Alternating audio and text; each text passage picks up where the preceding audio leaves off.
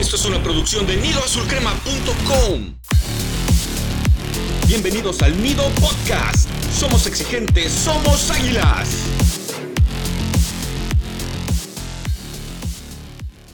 ¿Qué tal comunidad azul crema? Les damos la bienvenida al sexto episodio de la quinta temporada del Nido Podcast, traído hasta ustedes por sus amigos de nidoazulcrema.com. Antes de comenzar a hablar de lo último de nuestro amado equipo, las Águilas de la América, queremos ofrecerle a toda la comunidad de Crema una disculpa por falta del episodio la semana pasada. La verdad, no lo queríamos decir, pero fue culpa de Baños, como todo lo que ha pasado durante el último torneo y este que está pasando. Pero no, la verdad fue cuestiones de compromisos, pero pues ahorita que hay oportunidad, aquí estamos de vuelta. Y pues llegamos a este episodio no de la mejor manera, ya que, como se mencionó en el último episodio que estuvimos presentes, eh, después de la victoria ante Santos, que pues nos daba una ligera esperanza de mejoría en este torneo que ha sido horrible, se sumaron dos derrotas consecutivas, primero ante Mazatlán y después ante Pachuca.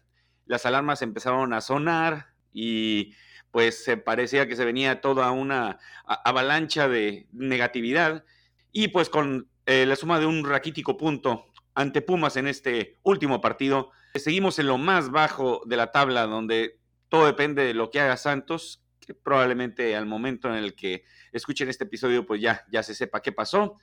Pero estamos en el lugar 17 con posibilidad de ir hasta el fondo. Esperemos no llegar a tanto.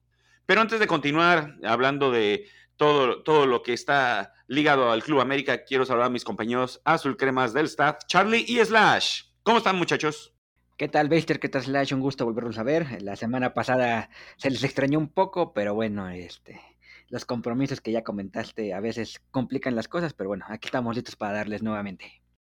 Pues qué tal muchachos, pues justo un, gusto volver a verles. Al América no, ya, yo sé que siempre este es mi intro, que el América no da gusto, pero es que la realidad de este equipo sigue sin jugar a gran cosa. Digo, contra Pumas hubo una ligera mejoría en algunos aspectos que vamos a ir debatiendo a lo largo del episodio, pero es penoso que el América esté de sotanero y como que no se ve por dónde. O sea, si no es contra Querétaro a media semana, o sea, ¿cuándo? Pero bueno, vamos a hablar de eso en todo este episodio. Muy bien, ahora antes de entrar a lo que es al análisis del partido entre Pumas y América, vamos a escuchar las últimas noticias. ¿Qué tenemos ahí por ahí, Slash? Pues se empezó a rumorar, querido Beister, que tras los últimos resultados contra Mazatlán y Pachuca, venía el ultimátum a Solari, que si no se ganaba contra los Pumas, pues iba a ser ya su último partido como azul crema, pero bueno, e-, este puntito ante Pumas al parecer le compró un partido más, pero sabemos que ante cualquier otra rachita negativa, por miserable que sea, pudiera ser que nos quedemos sin técnico. Y también como parte de este humo, pues se mencionaron a los supuestos sustitutos, que uno de ellos es Ricardo Gareca, del entrenador actual de Perú, que están cerca de quedarse fuera del Mundial, por eso está sonando, pero estaría bueno que, sea Careca el bueno, para ver si Pedrito Aquino ya se pone a jugar y deja de estarse lesionando. Eh, otro que suena por ahí es Diego Alonso, flamante entrenador de Uruguay, que de hecho de Diego Alonso, haciendo un paréntesis, pues se me hacía un entrenador decente, no a nivel de seleccionador nacional, y me sorprende lo alto que ha llegado. Creo que en algún momento también ha sonado para el América, tampoco me desagradaría. O sea, yo siento que el América debe estar dirigido por un entrenador que conozca el fútbol de este lado del mundo. O sea, yo ya lo he mencionado en diversas ocasiones, que Solari es muy vertical y los jugadores aquí no pueden ser tan verticales porque no tienen el talento. O sea, el fútbol vertical es dar pases por arriba y aquí no hay tanta precisión, no se tienen pies tan finos para hacer lo que pretende Solari. Entonces creo que alguien que entienda más la idiosincrasia de este lado del charco va a tener más chances de éxito, sin que esto signifique que ya el solarismo esté muerto, ¿no? O sea, ahí pende de un hilo, pero está ahí. Otros que sonaron, pero ya se pueden descartar, son eh, Cristante, que justo está con Querétaro, Jimmy Lozano, que pasó a Necaxa, y Larcamón, que está en Puebla pero yo lo mencioné en otros espacios, Larcamón no se me hace lo que necesita el América ahora, es como cuando llegó Solari, un técnico de verdad, no sé qué, y ahora que ya no sirve, ahora queremos al Larcamón, y dentro de un año fuera Larcamón, que venga el que sea de moda, entonces yo ahí no, no comparto. Entonces, bueno, ninguna es opción real en ese torneo, así que vamos a ver qué pasa. Yo tampoco veo en el horizonte alguna posibilidad, muchachos. No sé si ustedes vean algún técnico que les guste y que esté medianamente libre. A mí me gustaba el turco, pero ya está ganando títulos en Brasil, porque aquí molestaba que se fuera a Argentina sin permiso. Entonces, no hay, yo no veo candidatos, muchachos. ¿Cómo ven ustedes?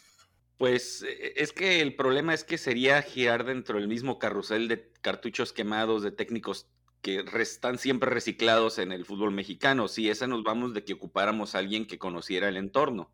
Y si te la juegas a traerte a alguien de fuera que no conoce, pues a lo mejor va a tener problemas como a lo mejor en su momento creímos que iba a tener Santiago Solari con la adaptación, que vimos que pues en los primeros dos torneos no hubo tanto problema. Hasta ahorita nada más, como ya no se dieron los resultados positivos, le echan en cara de que juegas feo y aparte ahora no estás ganando y por eso están pasando estos problemas en el seno americanista.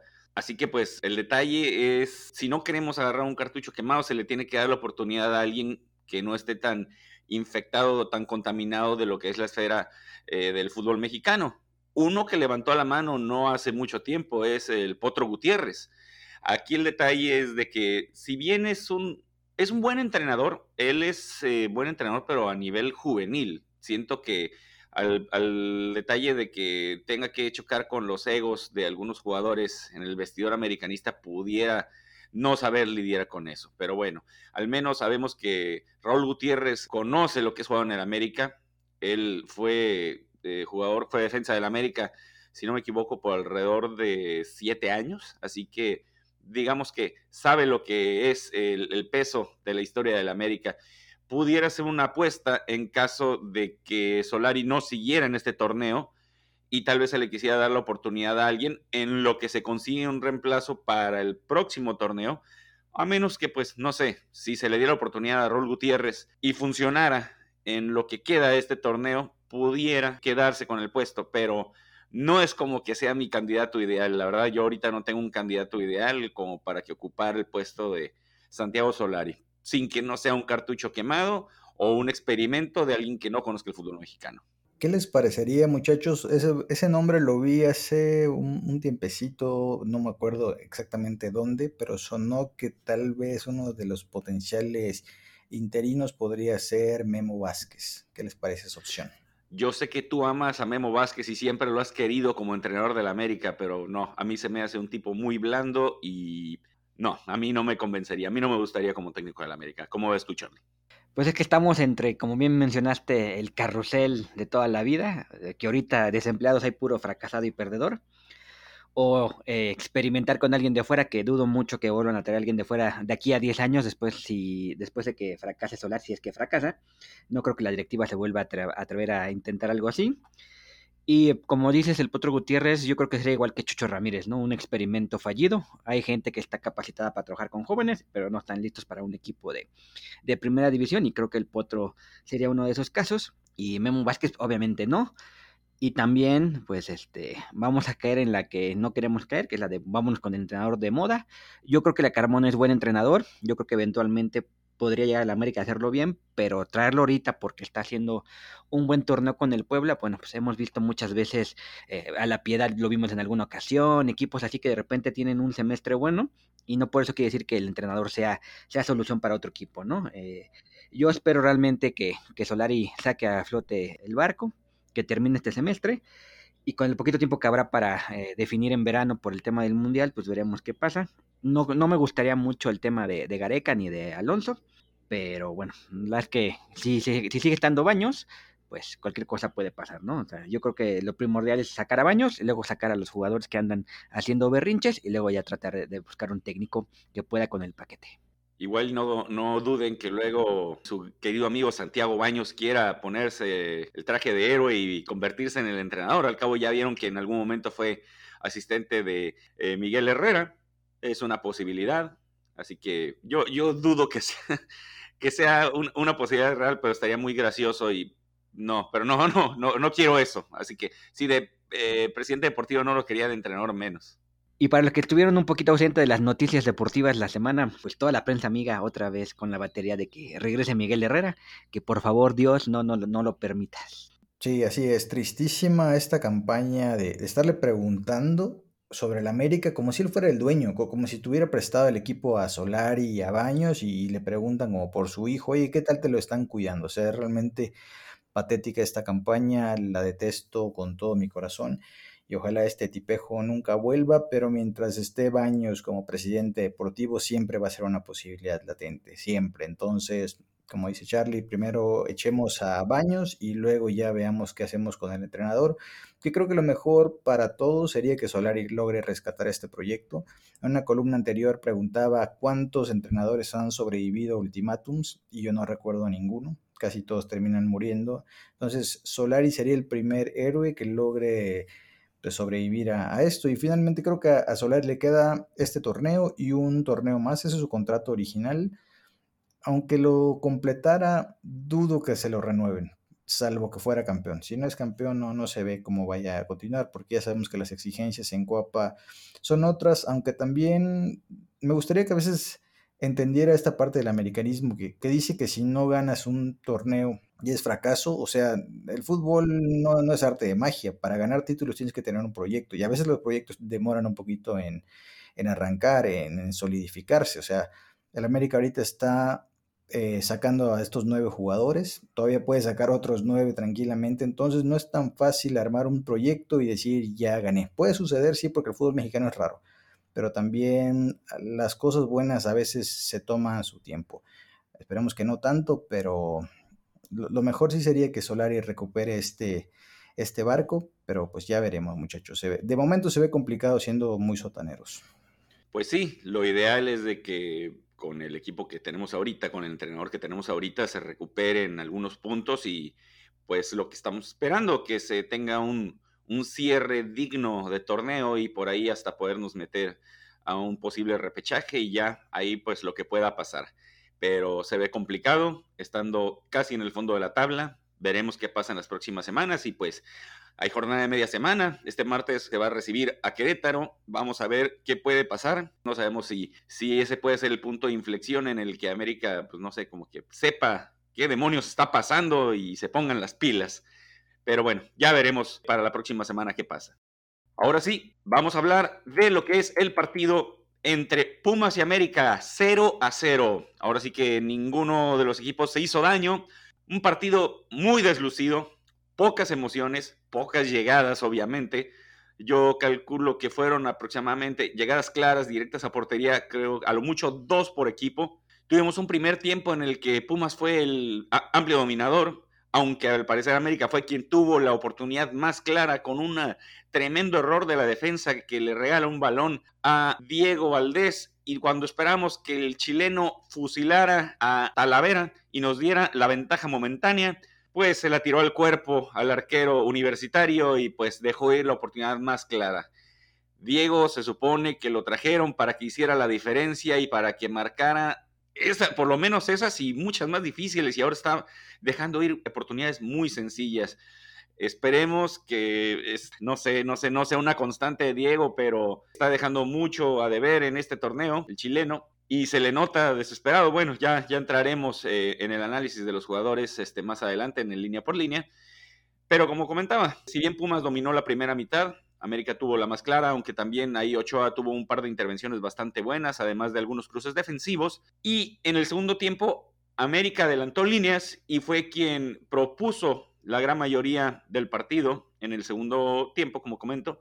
Tuvo las oportunidades más claras, tuvo, sobre todo por las bandas, donde Salvador Reyes, para variar, fue el tipo más incisivo durante todo el partido.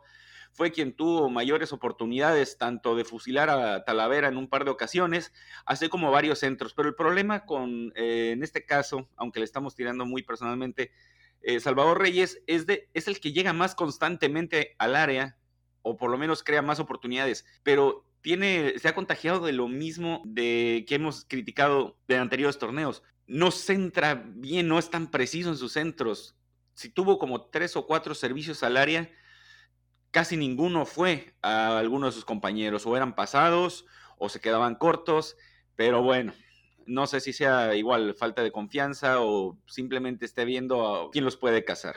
Al final, 0-0, no se hicieron daño, no hubo híjole, e-, ese resucitar que esperábamos que se tuviera contra Universidad, que sabemos que suele hervir la sangre de los verdaderos americanistas y sacan lo mejor de sí, aquí se vio el equipo menos peor, digámoslo así. No se vio tan desordenado como en otros partidos. Eh, la defensa siento que se vio bastante más equilibrado lo que fueron las marcas, lo que fueron los arribos pero al ataque igual sigue viéndose chato, a pesar de que se tuvieron más oportunidades que Pumas, que venía presentando un mejor fútbol que el América, que no es decir gran cosa, ubicándose en el sexto lugar general, y pues lo, que esperamos mucho, a lo mejor también, de que este pudiera ser el último partido de Solaris y perdía el América este encuentro, al final terminó en un empate que nos deja pues igual con muchas dudas. Como comentó Slash hace un momento, pudiera ser que le dio un poco de oxígeno a Solari y no termina tan prematuramente su participación en el América. Ya veremos a media semana qué sucede.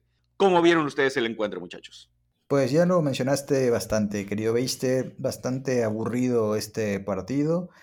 La verdad que ninguno de los equipos propuso demasiado, era más el terror a perder. Siento que Pumas eh, respetó demasiado el momento que vivía en América. Yo pensé que iban a salir como en esa época de Jesús Olalde, David Oteo y todos esos en, finales de las noventas, que ir a Seúl era comerse tres o cuatro goles cada visita. Pensé que iba a ser algo por el estilo, pero la verdad que Lilini respetó desde sus declaraciones a media semana diciendo que, que pues estaban haciendo un mal favor si trataban de minimizar al América. Entonces creo que justo lo que hizo fue respetar demasiado y esto más la poca confianza que tiene el América, pues ahí finalmente vimos un partido donde como que ninguno quiso hacerse demasiado daño, así de que ah, empatemos y sigamos con nuestras vidas sin críticas para nadie. Entonces eso me pareció que fue el partido, pero al igual que contra Pachuca, que los que vienen siguiendo las notas de calificaciones y ahí lo comentamos, son los errores individuales los que nos están costando horrores. Y en, justo en la nota de este partido, en algún pasaje comento que, por ejemplo, Henry tuvo el 2 a 2 contra Pachuca y finalmente no lo convirtió y perdimos 3 a 1. Ahí perdimos el empate. En este partido tú ya lo comentaste, el Diego me está quedando mal, se comió un gol horroroso, o sea, el gol más fácil de su vida, tenía listo para hacer mil cosas y, disparó lejísimos, no sé por qué. Ya lo reventaremos en el, en el línea por línea. Y también eh, Chava Reyes, aquel último pase de Cendejas, ese cruzado desde la banda derecha que le cayó a, Chavita, creo que le asustó más el hecho de un potencial choque con Talavera, porque si bien es cierto que tenía que ser un gol de, de aire, o sea, de volea, era un choquecito, o sea, no tenía ni que darle de parte externa ni tan fuerte, era solo que tuviera dirección de gol porque Talavera justo estaba vencido. Entonces, el América tuvo dos oportunidades para ganar el partido, no lo hizo, entonces, de tener potencialmente cuatro puntos de los últimos dos partidos, pues hay que conformarse con un miserable puntito. Entonces, estos errores individuales nos están costando muchísimos. Se juegue con el sistema que se juegue porque todo es criticar a Solari, que si no sale el 4-3-3, que si el 4-5-1 y que no sé qué. Al final los jugadores cuando han tenido las oportunidades de marcar no lo han hecho y ante eso pues no hay sistema que sobreviva. Así que mientras los muchachos no recuperen un poco de puntería de cara a gol, pues se ve difícil. Al menos yo, yo así vi el partido. Eh, de acuerdo con ustedes, partido aburrido, poco que analizar, además de que fue bastante atrabancado. Eh, los del América, como siempre, eh, ahí ah, dando pechazos en algunos momentos, para eso sí son buenos, pero bueno. Sobre el tema de Solari, pues qué bueno que por lo menos tuvo un respiro. La verdad que un puntito es mejor que cero puntos. Y bueno, poquito a poquito hay que ir sumando. Y como bien lo comentaste, Slash, lo importante es la liguilla, ¿no? Y bueno, este, y aprovechando que tengo el micrófono, quiero hacer una, una petición formal a Slash que deje de decirle Diego, la, Diego Valdés, porque eh, nomás lo está matando. Cuando dejaste de decirle Cinedina Fidalgo, empezó a jugar bien el español. Así que solicito que le apliques el mismo tratamiento, porque la verdad, Valdés ha sido una calamidad este, este torneo. Es uno de los supuestos refuerzos que llegaron a, ayudar al equipo y no está, no está haciendo nada ya entraremos cuando hablemos a la parte de la línea por línea, pero eh, algo que sí me tiene bastante frustrado son los cambios de Solari. Bien lo comentaste en la nota de las calificaciones. No se entiende por qué hay cambios en el 83 y luego en el 90. Sendejas es el primero, si no me equivoco, fue el primer jugador que llegó, el primer refuerzo de este torneo. Y no está jugando, ¿no? Es impresionante que, el que más tiempo se supone que tuvo para adaptarse al equipo y al esquema de trabajo de Solari no esté jugando. Y también lo que es sorprendente es que en un segundo hizo más que Otero hizo en 90 minutos.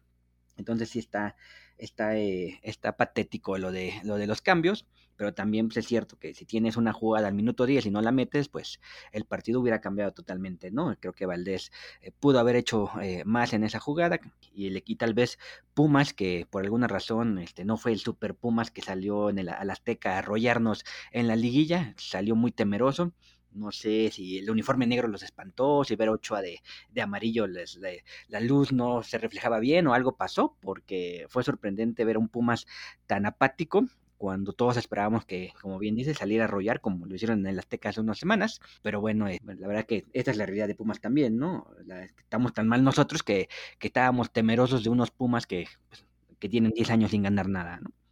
Eh, sí sorprendió algunas este, cuestiones también tácticas que vimos durante el encuentro de entrada del parado táctico, ver en la banca a Meré, que yo creo que era de los de la central los que menos mal lo estaban haciendo, que no es decir mucho, es que ahorita tenemos ahora sí que la vara muy bajita para poder comparar. Y ahorita tú, como tú lo comentaste también, Charlie, dices que ahorita, pues, aunque sea rescatar un puntito es bueno, porque es la perspectiva que tenemos ahorita de lo mal que estamos. Ya vimos, ah, rescatamos un punto contra Pumas, pero vemos que Pumas tiene un, un plantel muy limitado también que se han hecho un buen conjunto han entendido la idea de Lilini, ya es otra cosa, pero es que, híjole, tan bajo hemos caído que ahorita rescatar un punto contra Pumas, ya lo vemos como una ganancia, es, es qué feo se siente eso, o sea, ya, nos habíamos acostumbrado a, a, estar en la parte alta, tal vez no jugar de una manera maravillosa, pero por lo menos nuestras exigencias eran eran distintas, eran mayores. Ahorita estamos, híjole, rescatando de lo poquito que se pueda. Y regresando, e, es sorprendente y es raro y poco entendible de que haga ese tipo de cambios. Obviamente, si tú quieres refrescar piernas o cambiar un poco lo que es las características de los jugadores, está bien que haga los cambios, pero ¿qué, ¿qué tanto te puede cambiar cuando faltan cinco minutos o cuando falta un minuto? Lo hemos dicho varias veces. Eso sería menos de que se hubiera lastimado alguno de los jugadores, pero en este caso, pues no fue así no sé qué, qué, pase por la mente de Solari en esos últimos minutos o en los minutos anteriores como para no hacer los ajustes necesarios. Yo siento que si no vas a hacer un cambio radical con las personas que vas a meter al campo, obviamente con el tiempo que van a participar, pues ya mejor no hagas cambios, quédate casi igual, no te van a resolver la vida en cinco minutos o en un minuto.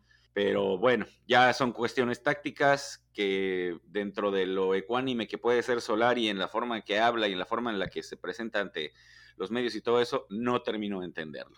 Pues sí, de acuerdo con ustedes, muchachos. La verdad, ya creo que no da para más eh, este partido, la, la, discusión. Partido aburridón, con un par de llegadas por equipo y fue todo, y unos cambios que nadie entendió, pero creo que tampoco nadie cuestiona a Solari. En ese sentido, me gustaría que la prensa mexicana intentar hablar un poquito más de, fútbol.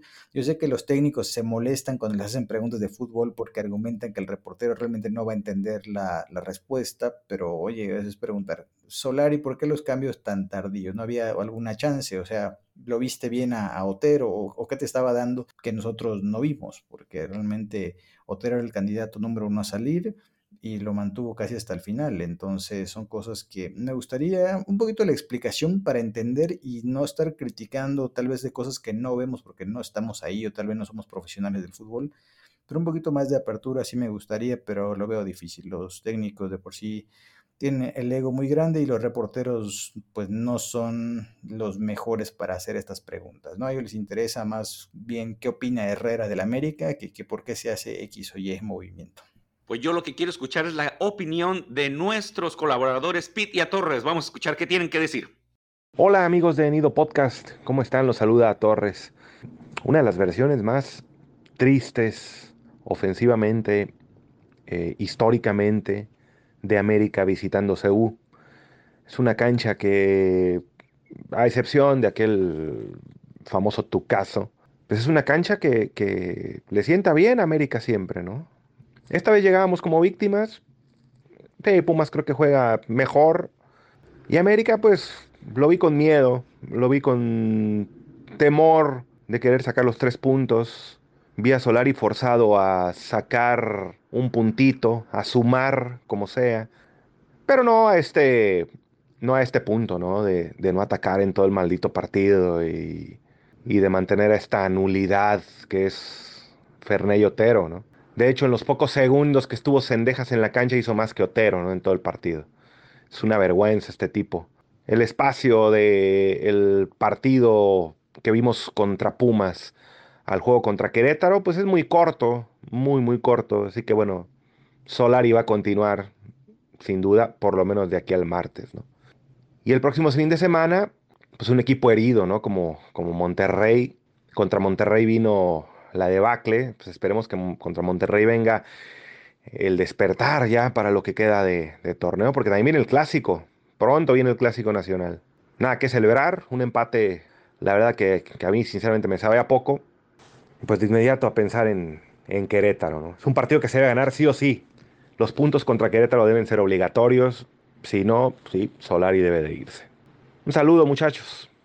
Hola, amigos del Nido, aquí el Pit. ¿Qué se puede decir ya del partido contra Pumas que no se haya dicho? Fue realmente otro partido deplorable por parte del equipo, sin ideas, sin, o por lo menos se mostró un poquito más de ganas, pero no hay forma de que este equipo levante. Yo creo que ya es momento de asumir que se ha terminado la temporada de cierta manera, porque pues tras siete partidos, considerando que ya se pasaron varios de los rivales supuestamente más accesibles, podemos asumir que ya está acabados a cinco puntos en siete jornadas es, ah, es, realmente ya catastrófico. La verdad que se tienen que venir muchos cambios y esperemos que empecemos por Santiago Baños, porque no tiene caso correr a Solaris y Baños va a elegir al sucesor. O sea, vamos a seguir en lo mismo. También tenemos que ver lo del armado del equipo, que fue muy malo para este año. Yo, les digo, creo muchos me tachan de loco, pero creo que también el siguiente torneo yo también ya está perdido con este equipo, porque no importa, porque hay que recordar que solamente son unas semanas entre torneos por el mundial, entonces armar un equipo y viendo cómo son de lentos para lograrlo y luego agarran a cualquier cosa, podemos asumir que el, el 2022 está perdido. Un abrazo. Muy bien, una vez escuchada la opinión, ahora sí, de todos los integrantes del staff de nidosulcrema.com, vamos a pasar a nuestro línea por línea y empezando obviamente por la portería con el ídolo de ídolos, el perfectísimo y héroe de Slash, Guillermo Ochoa. ¿Cómo vimos a Ochoa Slash? Espectacular como siempre, querido Beister. Minuto 6, Dinero recorta uno, recorta otro, disparan, alguien la desvía, el balón viene así como una serpiente a toda velocidad y Ochoa manotea salvando a tu equipo, aunque te duela.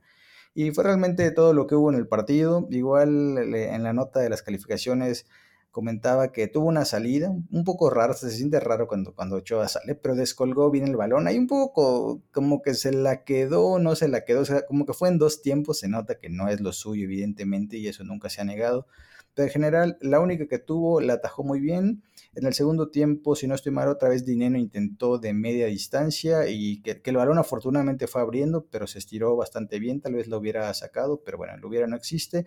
La única que se iba entre los tres postes la sacó muy bien y hasta por ello le vamos a dar el héroe del partido, de una vez, spoiler.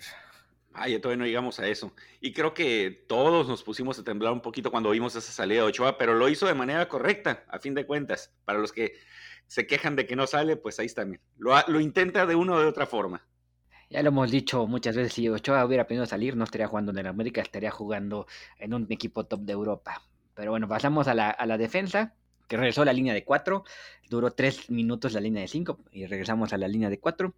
Como comentaron al inicio, Meré sorprendió que se fuera a la banca.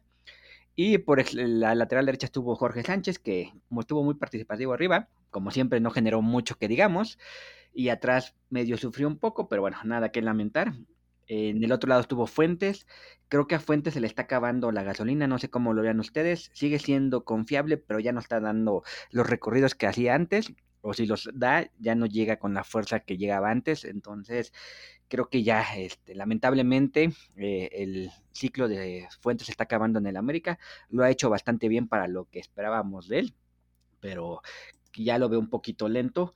Y en la central estuvieron Silva y Valdés. Silva tuvo un muy buen partido, tuvo por ahí una barrida salvadora, estuvo bien eh, por arriba, eh, anduvo por todos lados, creo que fue un buen partido, qué bueno que ya salió del bache, esperemos que no regresa como jugó las jornadas pasadas. Y en el centro, y ahí sí me gustaría ver su opinión, porque igual yo ya siento que estoy un poco sesgado. creo que Bruno tuvo un partido regular a secas, pero sigue sin terminar de convencerme. Lo veo un poquito atrabancado, con ganas de andar pateando a todo mundo. No lo veo concentrado al 100% con la causa. Y, sí, o sea, sí siento que Solari está poniendo mucha confianza en una persona que tal vez no la está mereciendo. De Bruno, eh, justo igual tengo la misma sensación que tú, Charlie, como que está ahí, pero o está cerca de que lo echen o está cerca de regarla, o sea, como que no es un tipo que te transmita tranquilidad. Y justo estuve pensando, o sea, en las causas más allá de que pudiera ser de estos que te contaminan un poco el vestidor, realmente no lo sabemos, se, dicen muchas cosas, pero pues e, eso cuando se comprueba, nunca. Em, yo creo que Bruno realmente sí murió futbolísticamente cuando se rompió la rodilla, cuando le cayó Jansen. Porque se acuerdan, por ejemplo, de, de Cuau, como era, Cuau era bastante rápido en sus inicios, hasta que le rompieron la rodilla y desde eso él se volvió un tipo más lento, pero muy pensante. Pero en defensa, Bruno ya no tiene esa velocidad de antes, o sea, como quiere suplirlo eh, haciéndose ver como que fuera e, e, el, villano de la película. O sea, tú, eh, atacante, intenta pasar por aquí, yo te rompo la pierna. O sea, como que eso es lo que veo que intenta transmitir Bruno. Y eventualmente eso en una liguilla nos puede costar una expulsión, se nos complica todo. Entonces, no me está convenciendo Bruno, pero yo sí creo que a raíz de esa lesión, digamos, perdió bastante de, esta potencia que él tenía, porque en su mejor momento teníamos a uno de los mejores centrales de la liga. No sé si el, si uno o el dos, pero Bruno en su momento fue, la verdad, eh, mis respetos. Después de eso ya no hemos visto nada del tipo y, pareciera que tenerlo es una bombita de tiempo que, tenemos ahí en la defensa. Espero que no sea el caso, pero sí se ve así como dice Charlie, como que, o sea, no, no termina de dar esa seguridad que esperaríamos de nuestro central que más gana, que es el de más experiencia, el de más goles ya con el equipo. Entonces, me gustaría que Bruno resurgiera, pero lo veo difícil. O sea, siento que físicamente ya cada año le va a costar más. Sí, yo creo que está, como dicen, supliendo esa falta de velocidad con un poco más de dureza y a la vez siento que juega más al filo de la navaja, no todo en la dureza, sino también en lo pegado que marca a sus rivales precisamente para que no lo dejen atrás por velocidad. En el partido contra Pumas, que como vimos, hubo una jugada medio polémica que pensamos que la iban a marcar como penalti por un ligero jaloncito que el paraguayo hizo al delantero de Pumas, pero se había marcado un fuera de lugar anterior. Pero qué necesidad si el jugador iba de espaldas a la portería a línea de fondo, no tenías por qué siquiera tocarlo, o sea, nomás tenías que marcarlo de cerca, pero Bruno, por esa misma seguridad que ya no, yo creo que ni siquiera él mismo la siente, es esa necesidad que él tiene de estar marcando de tan de cerca y tan eh, en la línea de lo ahora sí que hablando de términos futbolísticos de lo, lo que es leal y lo que es no. Y eso como de igual forma en una liguilla nos puede costar un, un penalti, como ya lo hizo en su momento como Bruno Penales, que bueno, esperemos que no se vuelva a repetir eso, pero solo Solari sabrá por qué le está dando otra vez la confianza al paraguayo. Y antes de ya pasar a la siguiente línea, no sé si vieron, eh, hubo una jugada a la ofensiva donde Bruno brincó para rematar y luego cuando cayó, no, es que no me acuerdo si cayó o pisó de fea forma el de Pumas que tuvo que salir, que el tobillo se le, se, le dobló horrible. Entonces, sea, e, este tipo de fútbol que está practicando Bruno es lo que incita a que ocurran ese tipo de jugadas de rudeza innecesaria. Entonces, no me gustó su partido. Le tiene que bajar a las revoluciones a eso o nos va a costar caro en liguilla, si es que entramos, muchachos. Estamos hablando de liguilla. Imagínense qué agrandados estamos, sotaneros, y aquí hablando de, liguilla. Pero bueno, ya, ya veremos qué pasa. Para eso más da este sistema de competencia del fútbol mexicano, donde es más difícil quedar fuera que pasar. Así es. Pero bueno, ahora sí, Hablando de la siguiente línea, vámonos a la línea de contención que estuvo integrada en este caso por Santi Naveda y acompañó un poquito más adelante con unas cuestiones más eh, ambivalentes de Álvaro Fidalgo.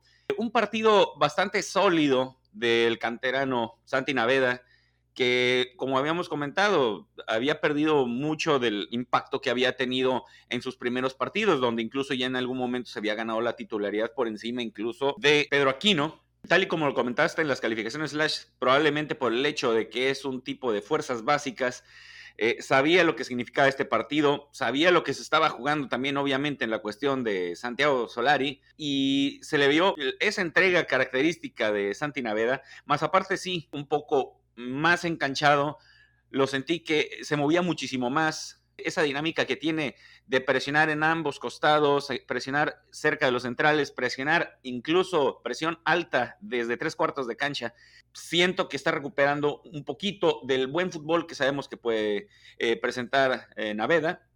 Así yo también lo vi mucho más ágil y además de que recuperó muchos balones, aproximadamente tenemos que cinco de siete duelos fueron ganados por el juvenil contención, además de haber perdido pocas veces la pelota, que eso es algo que había caracterizado en los partidos anteriores que había tenido Naveda desde su regreso, que perdía mucho el balón. Siento que fue mucho más pensante este partido, fue más práctico y no quiso dividir tanto la pelota por lo que se estaba jugando en este juego, valga la redundancia. Y por su parte, Álvaro Fidalgo, que era de los elementos que habíamos visto que de lo menos peor probablemente en el torneo tuvo un, partido bastante, bastante discreto, poca trascendencia. Sabemos que por ese fondo físico que tiene Álvaro Fidalgo abarca bastante terreno, pero lo que él debería hacer es recuperar balón y él ganar un poco de terreno, él conducir. Y no, no vi eso, no vi eso. Siento que intenta ser un poco más trascendente, pero el tipo de regates o el tipo de pases que hizo durante este partido no pesaron absolutamente nada. Además, siento yo que a raíz de que le rompieron la boca hace un par de semanas, siento que está más ligero que una pluma el buen Fidalgo. Siento que al primer contacto sale volando, se queja absolutamente de todo. Y cuando eres un tipo que si bien no eres el contención, no eres el escudo nominal, pero estás ayudando en labores de, de recuperación, no puede ser blando, no puede ser ligero. Tienes que poner, aunque seas menudito de cuerpo, tienes que poner todo la poca carrocería que tienes. Álvaro Fidalgo, no, por lo menos en este partido se veía muy ligero, pero para mal. En cuestiones de recuperación no ha ido mucho. En cuestión de generación de fútbol, no hizo absolutamente nada relevante. No sé si sea cuestión también de se esté contagiando el mal paso del equipo, pero pues bueno, ya veremos. Esperemos recuperar la mejor versión de Fidalgo para el partido de entre semana. Antes de que Slash se aviente la siguiente línea, nomás quiero decir que Fidalgo está sufriendo lo mismo de que Reyes, bueno, que yo siento que Reyes está sufriendo. Es el tema que no sabemos qué posición juega, ¿no? Ha, estado también en varios lugares del campo y ya nomás falta eh, como dijimos de Reyes, que juegue de portero, ¿no? No, no entiendo la necesidad de Solari de no ponerlo en un lugar donde pueda funcionar más, que ya sabemos que es por la banda derecha. Y lo mismo con Reyes, ¿no? Que no sé por qué insiste en ponerlo de centro delantero cuando es lateral izquierdo. Pero creo que ese es uno de los problemas de Fidalgo, además de lo que ya comentaste, Beister, que, que sí parece pluma, pero creo que se va a ir de México y, nunca vamos a ver de qué realmente jugaba. Y, y, es que el detalle es de que siento que de los jugadores que normalmente aparecen en el once titular, Álvaro Fidalgo es el que más libertad de movimiento y más libertad táctica tiene. Porque si lo acomodan como contención, se va para la izquierda. Si lo ponen de interior por derecha, se va para la izquierda. Si lo ponen de volante por izquierda, se tira al centro. O sea, termina haciendo lo que se le pega la gana. O sea, entiendo el hecho de que a lo mejor no le han terminado de encontrar la posición correcta o en la que mejor pueda desempeñarse, pero vemos la tendencia que tiene siempre recargarse hacia el lado izquierdo. Así que pues, o ponen a alguien que cubra y que dice, no, no, o sea, que lo pongan en el lugar que le corresponde, o a ver qué pasa. Totalmente de acuerdo contigo, Beister, en el tema de Fidalgo. Estoy seguro que si lo mandan al supermercado que está enfrente de Cuapa a comprar cocas, trae cerveza porque hace lo que quiere. Sí, y, los que son miembros de Nido Sulcrema Pro ya sabían esto porque hace unos meses justo nos estábamos preguntando de dónde demonios jugaba Fidalgo por justo lo que comenta Beister. Y la realidad es que nos dimos cuenta que el tipo siempre se carga hacia la izquierda. Entonces, en el partido contra Pumas, al estar por ahí eh, Valdés, Reyes, incluso Otero, no sé si se acordarán al principio del partido, hubo un contragolpe que estaba por la banda izquierda y, vio, por lo menos me quedé así de, ¿Otero? ¿Qué hace por aquí Otero? Entonces, como que el sitio de Fidalgo estaba súper ocupado y ya no supo dónde acomodarse. O sea, yo no le vi este acarreo de balón que, que hace bien y sus amagues y así. o sea, por lo menos él te gana un duelo, dos por ahí en el partido contra Pumas, la verdad eso no lo vimos. Y otros que no vimos son los de la línea ofensiva, empezando por el señor Otero, del que justo estábamos hablando. Con, Otero hay un drama. todo el mundo, pues no sé si caímos en el cliché que, por su raza, por sus características, dijimos, ah, este es otro que va a ir por derecha, es un clon de Ibarra, tal vez mejor, tal vez peor, pero va a ser lo mismo que Ibarra. Y resulta que mientras más veo a Otero, más me convenzo de que el tipo no es extremo por derecha. O sea, no tiene esas características, él no suele ir por fuera, él le gusta más hacer la diagonal hacia adentro, como las hacía Leito, con la ventaja de que este pues queda, digamos, perfilado bien, o sea, no, no le queda a, la pata chueca, por llamarle de alguna manera. Pero Otero ni es tan rápido, ni es tan fino para conducir, y yo sí lo veo que le gusta mucho pegarle este, a gol.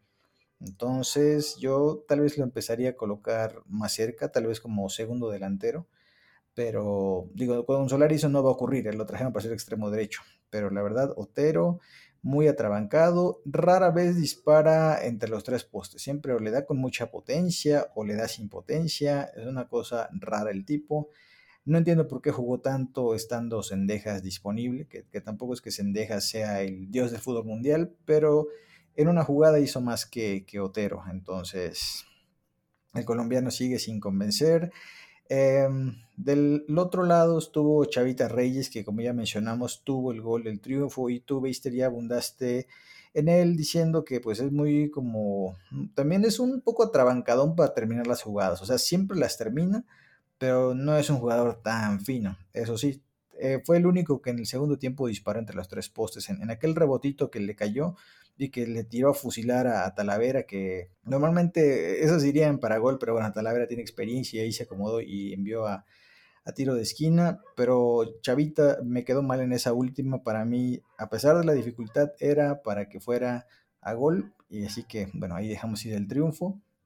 Y el hombre de, la polémica, el famoso Diego, el que el Charlie quiere que no le diga Diego, porque dice que soy, soy la mufa de esos jugadores, entonces eh, decepcionante porque tuvo el gol que era literalmente la ventaja, el controlar el partido. Y al perdérselo seguimos en las mismas, que yo sé que los jugadores de fútbol, o sea, ni el más preciso de los delanteros puede hacer todos los goles.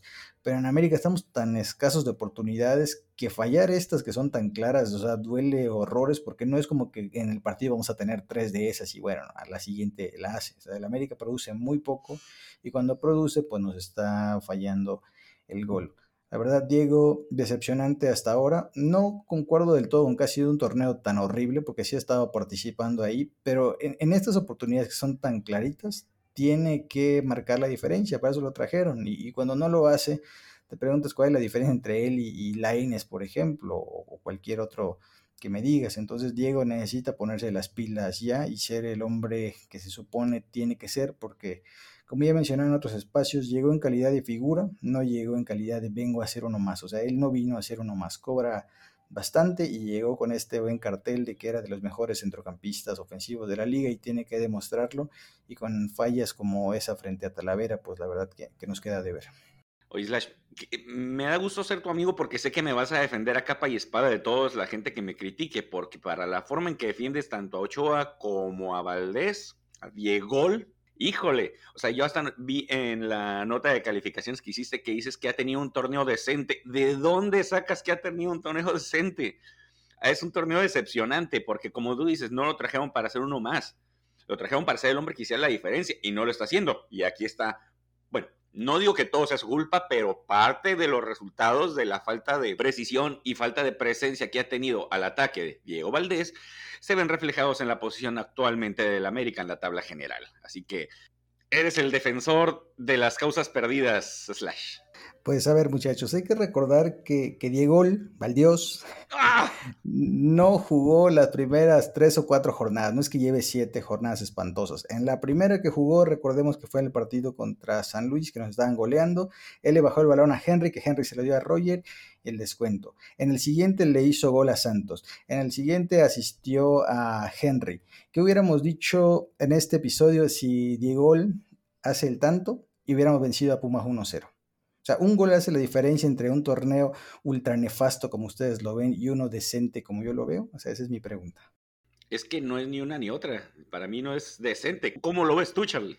Yo siento que ha sido un torneo eh, decepcionante, aunque haya sido 30 minutos, 90 minutos. se supone que venía a ser el diferente. No es un jugador que viene que tenía que adaptarse, hizo pretemporada con Santos, o sea, es, es increíble que no esté rindiendo lo que se supone que tiene que rendir, pero bueno, ya este, son, así son todos. Sí, de hecho, Charlie no hizo pretemporada con Santos. Fue, ahora sí, él fue el primer refuerzo oficial del América. Él hizo la pretemporada completa con el América. estaba lesionado, no hizo pretemporada. Ah, llegó lesionado, ciertamente, pero bueno, creo que ha sido bastante decepcionante. Si nos vamos a que anotó un gol, pues también Otero anotó un gol, ¿no? Y bueno, así, así cualquiera, ¿no? Pero bueno, este, y hablando de Otero, la verdad es que no quiero utilizar un término, pues, que suene un poco rudo, pero me da un poco de lástima, porque la verdad es que lo intenta. O sea, creo que es el único jugador que contra Pumas y en la jornada pasada es el único que lo intentó, que corrió, que se esforzó, pero simplemente no le da, no le da, o sea, no es un jugador para primera división y mucho menos un jugador para la América. O sea, por ganas no va a quedar, es un hecho. Lo va a intentar y va, a querer y no se va a esconder, pero simplemente no te sirve de nada un jugador que es malo, ¿no? O sea, es, malísimo y cada vez que toca el balón lo demuestra, pero por lo menos, a diferencia de otros, eh, te estoy hablando a ti, Richard, le echa ganas, ¿no? Y de, y de, Reyes, este, ya me repetí la línea de Slash, una disculpa, pero Reyes, vuelvo a decirlo, no es posible que estemos diciéndole, oye Reyes, ¿por qué fallas una de gol cuando es lateral izquierdo, no? O sea, ¿dónde están los delanteros del América? Y me meto a mi línea, que es Viñas, que sostengo lo que dije en una columna de Nido Pro hace unas semanas, creo que él debe ser el titular, creo que daría más que, que Henry cuando tenga los balones que ha tenido Henry en las últimas jornadas y siento que Viñas tiene más capacidad para cubrir el balón, para bajárselo a sus compañeros, para estorbar en el área que la que tiene Henry. Vaya, es mejor porque estorba más. Qué ironía. Eh, eh, o sea, si lo ves, si lo ves en el área, o sea, creo que sí genera más preocupación o, le tapa más a los defensores contrarios que lo que hace Henry Martín, la verdad. O sea, a eso me refería, ¿no? O sea, creo que en el área genera más peligro sin balón Viñas que lo que genera Henry y creo que cuando Viñas pueda tener las opciones que ha tenido Henry, este, va a meter más de las que ha metido Henry. Muy bien, pues y, hablando de otro de los eh, elementos de ataque que es de los que se supone que deberían de estar de inicio como centro delantero, vamos a hablar de los cambios y empezando por el ídolo de todos, el siempre activo Roger Martínez, que siendo honestos, eh, para el partidito que se estaba aventando Otero, yo no esperaba que Otero regresara en el segundo tiempo, yo esperaba que iban a meter a Roger Martínez para ver si por ahí podía hacer algo, que sabemos que cuando quiere Roger, pues puede, puede ser un buen jugador. Lástima que nunca lo ha querido al parecer aquí en el América, por más que le hayan construido ese barco que se hundió ya hace tiempo. Pero, pues, ¿qué, tanto se puede decir de, de Roger Martínez? Tan pocos minutos, en cinco minutos, obviamente, él, él tarda en entrar en acción y con, no sé, pues obviamente no iba a tener ninguna oportunidad.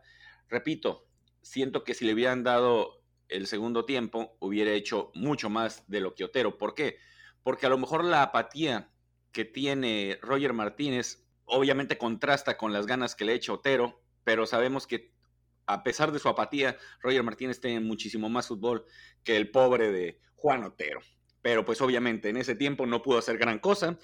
Y el otro jugador que entró de cambio, que también pues tuvo muy poco tiempo y a pesar de eso pudo generar una oportunidad clara que fue Alejandro Sendejas, que él sí nada más recibió un par de minutos, pero aún así tuvo ese centro que lamentablemente eh, Salvador Reyes no pudo rematar y que fuera en este caso el gol de la diferencia, pudo haberse vestido de héroe, bueno, pudieron haberse vestido de ambos jugadores, pero obviamente en este caso, refiriéndonos a los que entraron de cambio y en particular a Cendejas, que igual no, no, entendemos por qué recibe tan pocos minutos, siendo que es de los que cuando entra, sin ser una maravilla, ha sido un poco más determinante y aparte pues de que sabemos que puede acomodarse en varias zonas del campo. Esos jugadores tan polivalentes que se supone que le gustan tanto a Santiago Solari, es raro que el mexicano en este caso no reciba las mismas oportunidades. Y pues es todo lo que hay que decir de la banca, porque fueron las únicas dos sustituciones. Yo ahora más rápido de, la banca, les tengo una pregunta que les hacía eh, durante el partido ahí en el grupo que tenemos de, WhatsApp.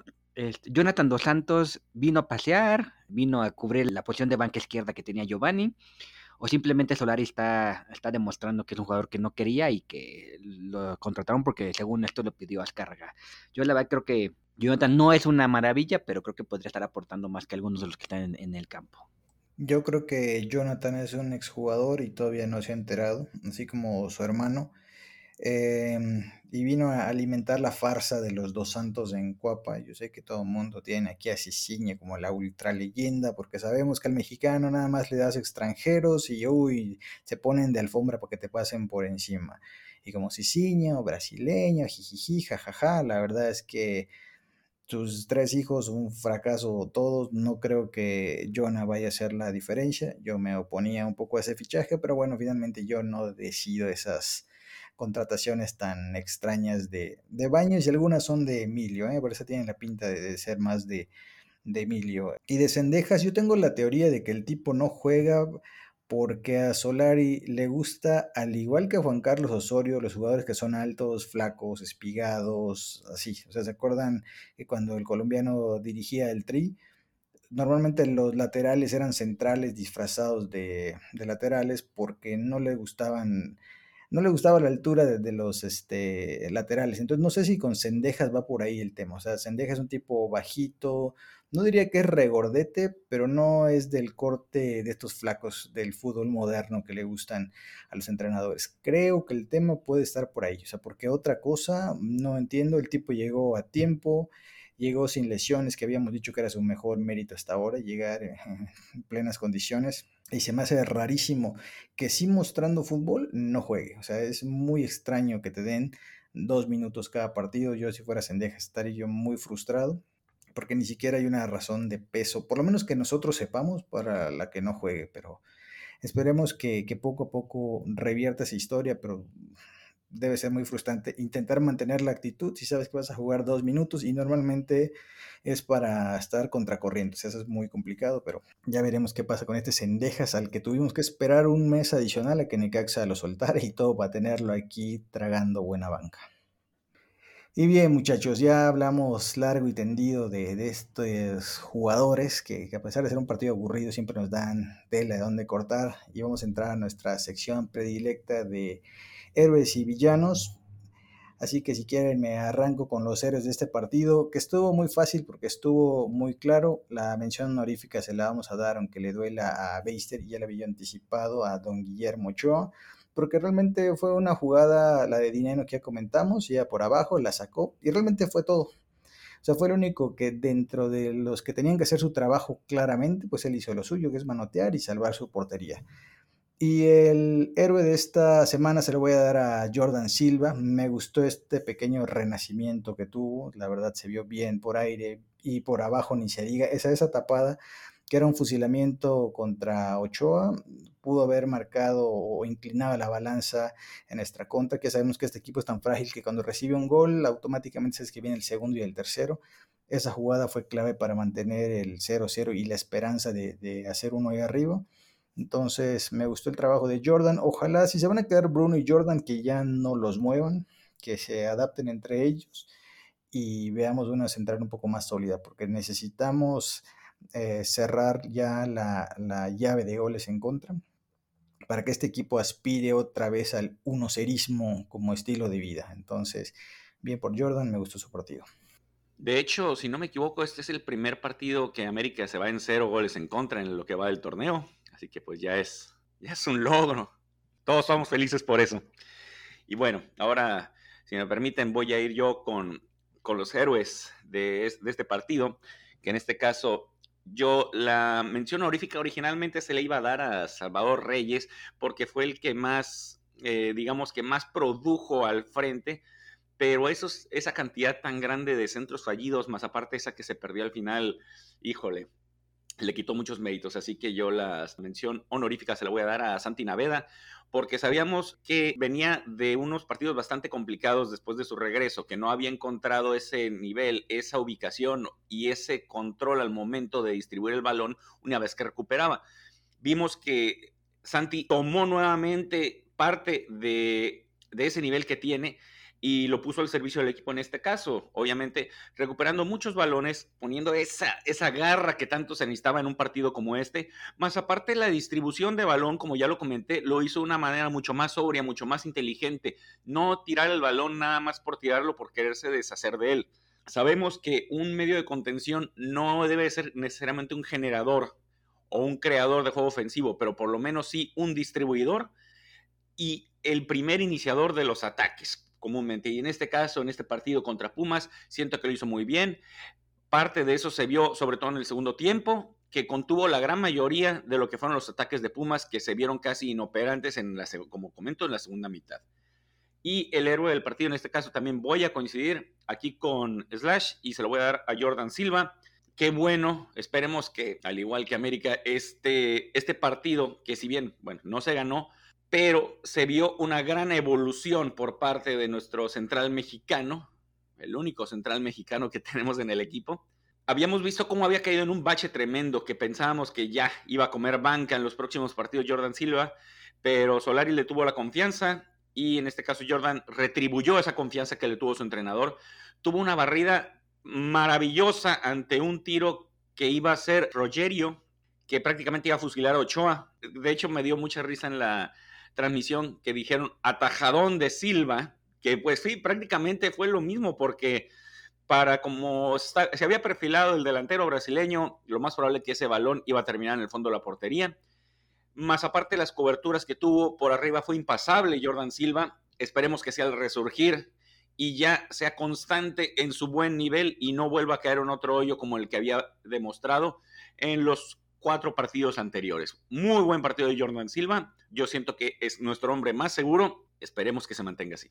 Totalmente de acuerdo. Eh, te le voy a dar la mención honorífica a Cendejas. Como bien dijiste, Slash, debe ser súper pesado la situación que tiene. Yo lo comenté ya varias veces. O sea, tú tienes que estar listo para 90 minutos o para un minuto. Pero pues qué fregas que estés haciendo las cosas relativamente bien y nomás te den un minuto. Y aún así, puso una asistencia que lamentablemente Reyes no pudo, no pudo hacer pero creo que Cendejas en el minuto que estuvo lo hizo mejor que muchos otros lo han hecho en, los, en las últimas seis jornadas. Y el héroe del partido se lo voy a dar a, Silva. No voy a repetir lo que ustedes ya comentaron. Fue un muy buen partido. Y entonces me voy a brincar a los villanos y no tienen ningún problema. Y voy a empezar yo. Solamente quiero nomás recalcar que, que se me hizo chistoso que en Twitter fuera tema que Ochoa saliera con el uniforme amarillo. O sea, tan triste estamos que esas cosas son las que destacan.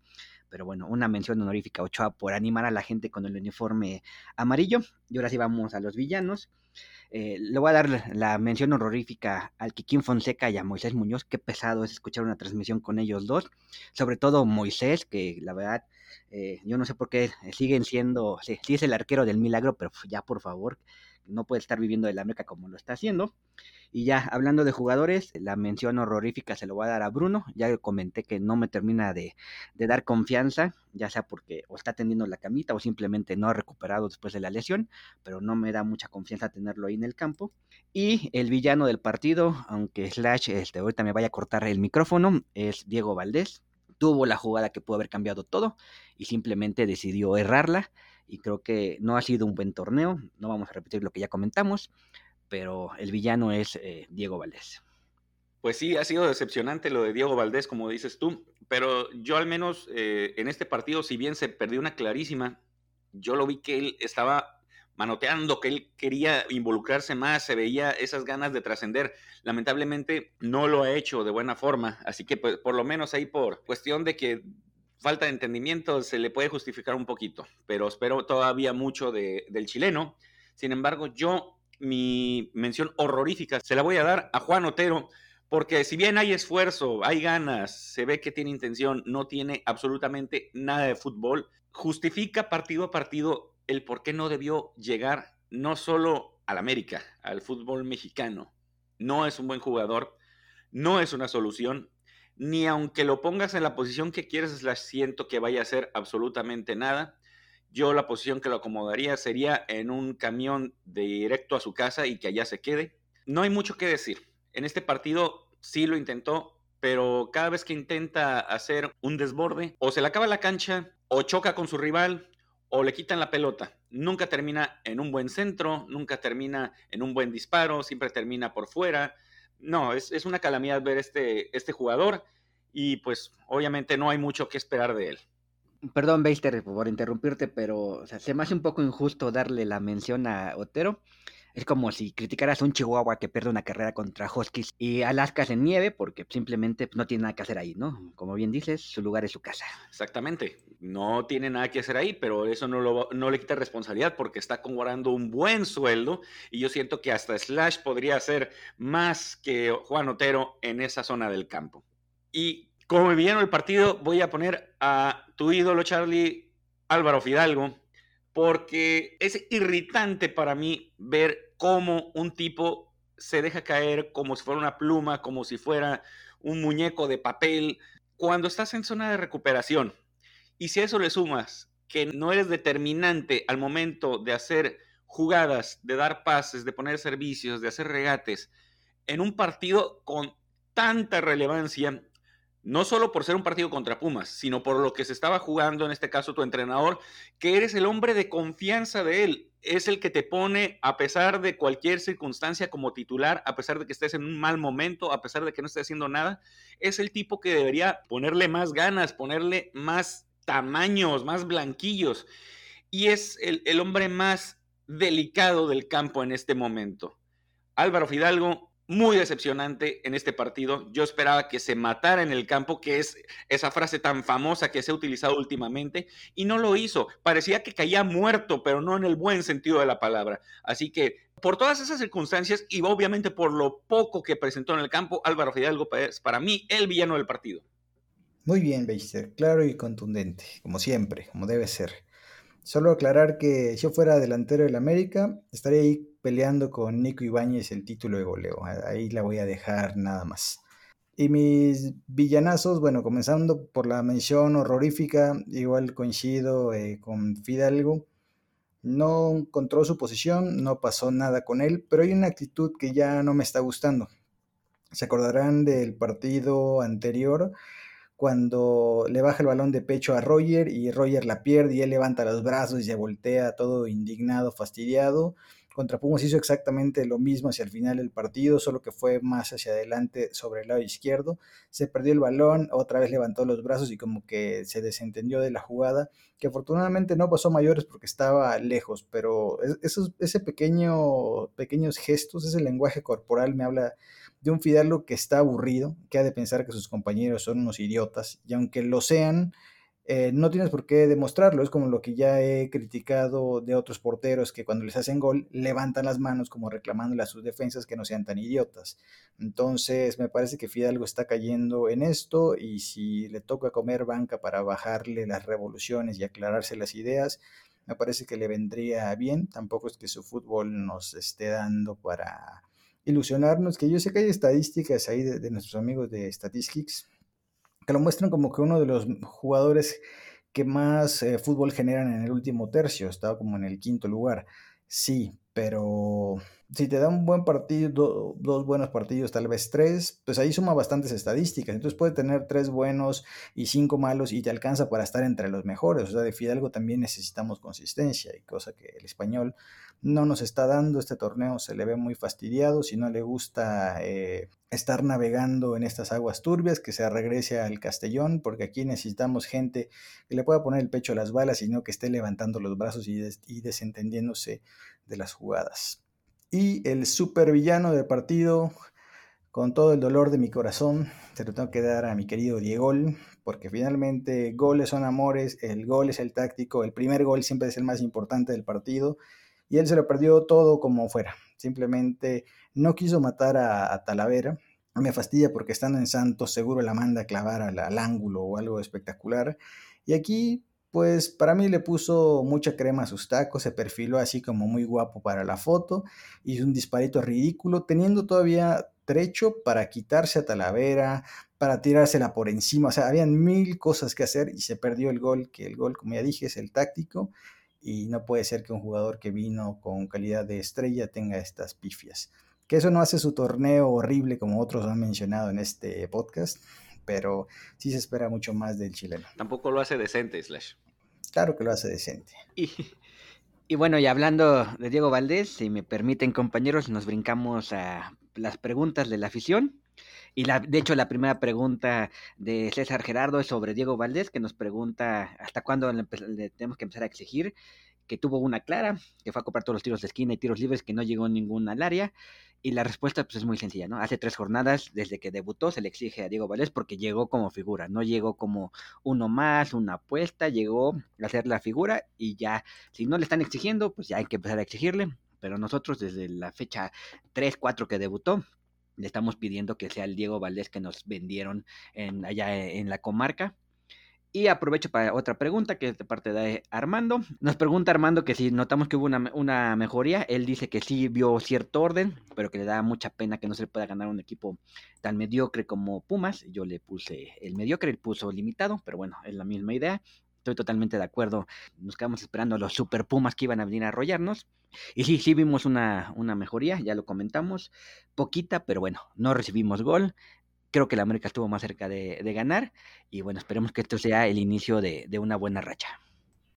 E, esta pregunta de Armando es hablada desde el orgullo, de, así, de ese azul crema, de esa soberbia, porque dice que cómo no le podemos ganar a un equipo tan limitado como Pumas. ¿Y el América qué es? O sea, no es un equipo limitadísimo y tal vez incluso más limitado que Pumas porque del América solo hablamos del potencial. Decimos, ay, sí tiene buenos jugadores, nunca lo han demostrado. O sea, nosotros somos tan limitados como Pumas, así que tampoco es tan fácil imponerse a un equipo limitado si tú eres uno igual. Entonces, tal vez debemos de dejar de expresarnos con tanta soberbia y aceptar nuestra realidad. Hoy día no le ganamos a nadie y ahí está la tabla. Último lugar, somos sotaneros. La siguiente pregunta es de nuestro amigo Gif o Gif, quien eh, nos pregunta que si salvó la chamba Solari. No, no ha salvado la chamba. Agarró un leve respiro, yo creo. Se veía muy probable que se perdiera este encuentro. Veníamos en calidad de víctimas, obviamente. Y como se comentó en la pregunta anterior, tal vez hubo un poco de mejoría en la cuestión del orden táctico. Y pues a fin de cuentas es un equipo que venía jugando mejor Pumas en relación al América. Y pues si bien no ha salvado la chamba, por lo menos agarró un poco de oxígeno que le va a dejar trabajar por lo menos la siguiente semana, que tenemos de entrada el primer partido que es este martes en contra de Querétaro. Y posteriormente, otro equipo que anda arrastrando la cobija sería el encuentro en contra de Monterrey. Así que vamos a ver, esta semana sí puede ser crucial para las aspiraciones de Santiago Solari como entrenador del América.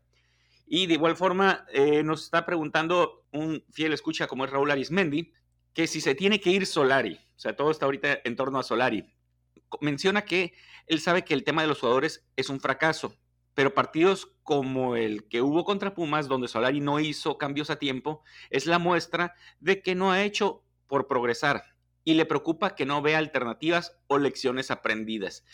Ese es el problema no solo de Solari. Hay muchos entrenadores que se casan con sus ideas, que se casan con su sistema e incluso hasta con el momento en el que hacen los cambios. Solari no es la excepción. Nosotros pensábamos en un principio que iba a ser un tipo menos cerrado, con un poco más de apertura, eh, sobre todo al cambio, pero en este caso, tanto literal como figurativamente, por los cambios no los hace a tiempo y tarda mucho en, ahora sí que, cambiar tanto en parado táctico y cuando lo hace, pues no le ha salido bien. Así que a lo mejor eso ha sido como que le ha puesto un freno a su aprendizaje si los resultados le hubieran acompañado cuando hizo algún cambio en lo que fueron los parados tácticos o en las alternativas de los jugadores que estaba probando en diferentes posiciones, tal vez hubiera dado ese aprendizaje que nos está comentando Raúl. Pero desgraciadamente en este torneo, como los resultados no le acompañan, se la ha tenido que jugar a lo que ya sabe, al parado táctico que ya conoce y al parecer con los jugadores a los que menos desconfianza le tiene. Yo siento que también en eso radica los pocos cambios y que sean tan tardíos, porque no le quiere mover, no quiere desacomodar, muy al estilo de Miguel Mejía Barón en el Mundial de 94, no quiere que se les acomode el parado táctico, yo creo que va por ahí. De acuerdo, muchachos. Y ya las últimas dos preguntas de, de este episodio. Una es de Minawi que nos dice, ¿qué partido verá Solari en el campo? ¿De verdad es tan diferente a lo que la mayoría cree ver? Y dice, honestamente, ¿cuántas jornadas de agonía le pronostican al aferrado DT? O sea, se nota que Minawi es cero fanática de Santiago Solari, y como ella, pues muchos ya que, se bajaron del solarismo. Y la verdad, siempre es difícil ver qué ve un entrenador contra lo que nosotros vemos. Finalmente, por la televisión tenemos una imagen incompleta, no estamos con los muchachos en el día a día y aunque hay cosas que nos pueden parecer súper mega obvias, la verdad es que no lo sabemos, podemos tener cierta idea, pero pretender que sabemos más que los entrenadores es no saber nuestra posición dentro de este medio del fútbol. O sea, podemos opinar, sí, podemos eh, dar nuestros argumentos en base a, la poca info que tenemos, pues también, pero pretender que vemos lo mismo o más que los entrenadores es mm, tener el orgullo muy alto. Yo la verdad que solo puedo evaluar con lo que veo en el partido y nosotros no tenemos tantas estadísticas, no tenemos mil millones de videos como si tienen los cuerpos técnicos que ellos lo analizan, yo espero todo con lupa pero de que hay cosas desesperantes y que no entendemos, por ejemplo, como lo de Cendejas o los cambios tardíos, pues sí, pero justo mencionaba antes en el episodio que ahí es la chamba de los reporteros, cuestionar de, oye, ¿por qué no juegan? O sea, explícanos un poco qué pretendes. O sea, no, te estoy cuestionando, sino enséñame. Y eso como no se hace, pues seguimos siempre a ciegas. Entonces, la verdad que lo que ve Solari y lo que vemos nosotros, pues sí, a ser eh, día y la noche, literalmente. Ya lo comentamos, es tan patética la prensa que en vez de preguntarle a Solari van y le preguntan a Miguel Herrera del América, ¿no? O sea, así de triste está la situación. Exactamente.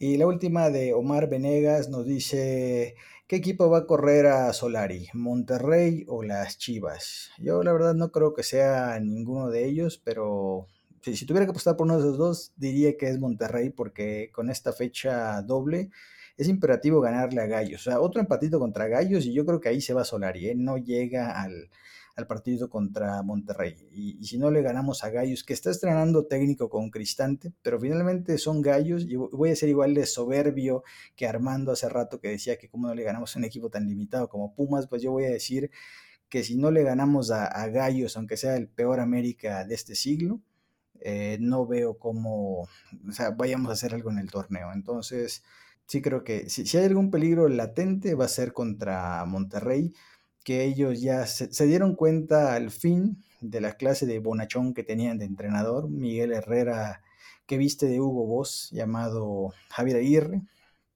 Lástima que no lo aguantaron una fecha más, eso yo daba ya por descontado los tres puntos eh, en ese partido, pero ahora con un nuevo técnico y con el potencial que tiene Rayados, que Rayados sí tiene potencial porque tiene mejores jugadores, pues va a estar complicado ese partido.